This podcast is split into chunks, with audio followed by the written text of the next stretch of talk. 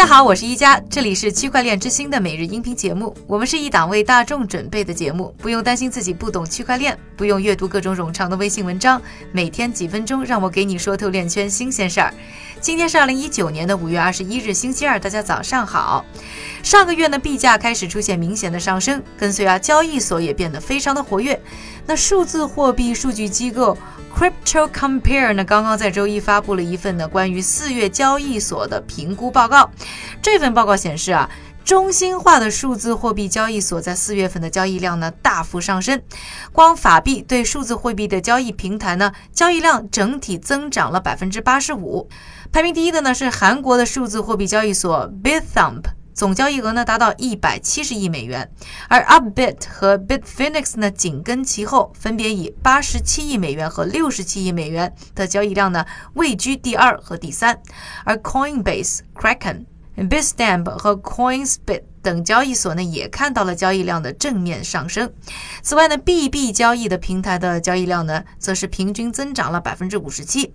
中国交易所 Fcoin 呢，以三百七十一亿美元呢，百分之三百的增长量啊，列居第一。那紧跟其后的呢，是 OKEX 和 ZB。另外，再来看看，在全球的数字货币交易量当中呢，只占了百分之零点零六八的去中心化交易平台。四月份呢，总的交易量呢是达到三点一七亿美元，排名第一的呢是交易规模为一点九四亿美元的。Ethereum，不过呢，这家交易所啊，其实呢，四月份的总体交易量呢是在下降的。紧跟其后的呢是 Wavesdex 和 IDEX 呢两家交易所，那他们的交易量呢是有增长的。而报告还显示呢，采用交易挖矿模式的交易所啊，交易量呢是增长了百分之一百二十四，是比较明显的，达到呢一千一百五十亿美元。而以百分之七十五点一的市场占有率呢，占据主导地位的手续费型的交易所呢。销量的增长呢略低，是百分之三十，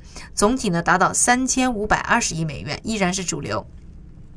不仅呢市场的交易越来越活跃啊，也有越来越多的人呢发声，给出更加乐观的观点。比如说，独立分析公司 Funstrat 的联合创始人 Tom Lee 呢，在过去的周末就发推特呢，表示数字货币的冬天已经过去。我们之所以呢关注这个人的说法呢，是因为呢他在行业内啊一直是以预测数字货币价格走势准确而出名。上个月底呢，他还预测呢比特币的价格会在二零二零年突破新高。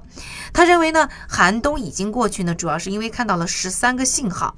这十三个信号呢，包括啊上周在纽约举行的共识大会，以及呢今年一月二十三日链上交易的数量在十二个月内呢首次出现正增长。而 Fundstrat 的比特币痛苦指数 BMI 呢，在三月二十七日是升至六十七以上，达到一五年八月以来的新高度。四月份的场外交易和链上交易活动呢，同时出现激增。而比特币呢，自二零一五年十月以来啊，五十日均线和两百日均线呢首次出现黄金交叉。除此之外呢，他还提到五月份的时候，在面对纽约总检察长指控 Bitfinex 交易所损失八点五亿美元，挪用。Tether，也就是代码 USDT 美元储备欺诈投资人之后，市场呢依然是反应非常的稳定。这说明啊，数字货币市场呢现在呢具有非常好的适应能力。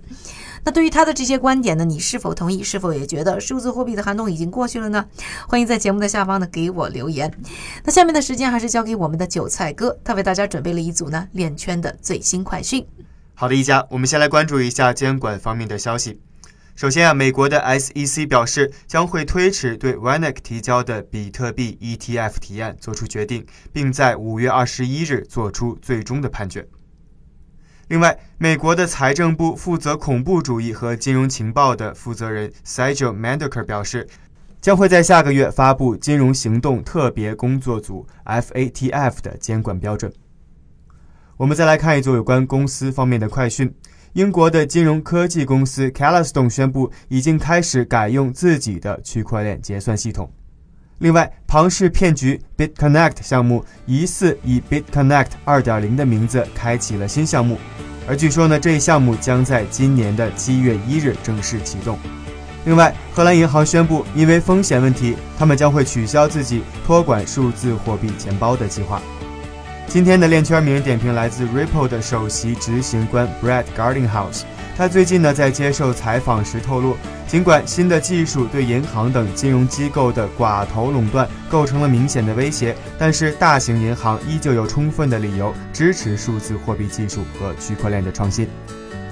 感谢韭菜哥的分享，也感谢各位的收听，我是一加区块链之星，还原区块链最真的样子，我们明天再见。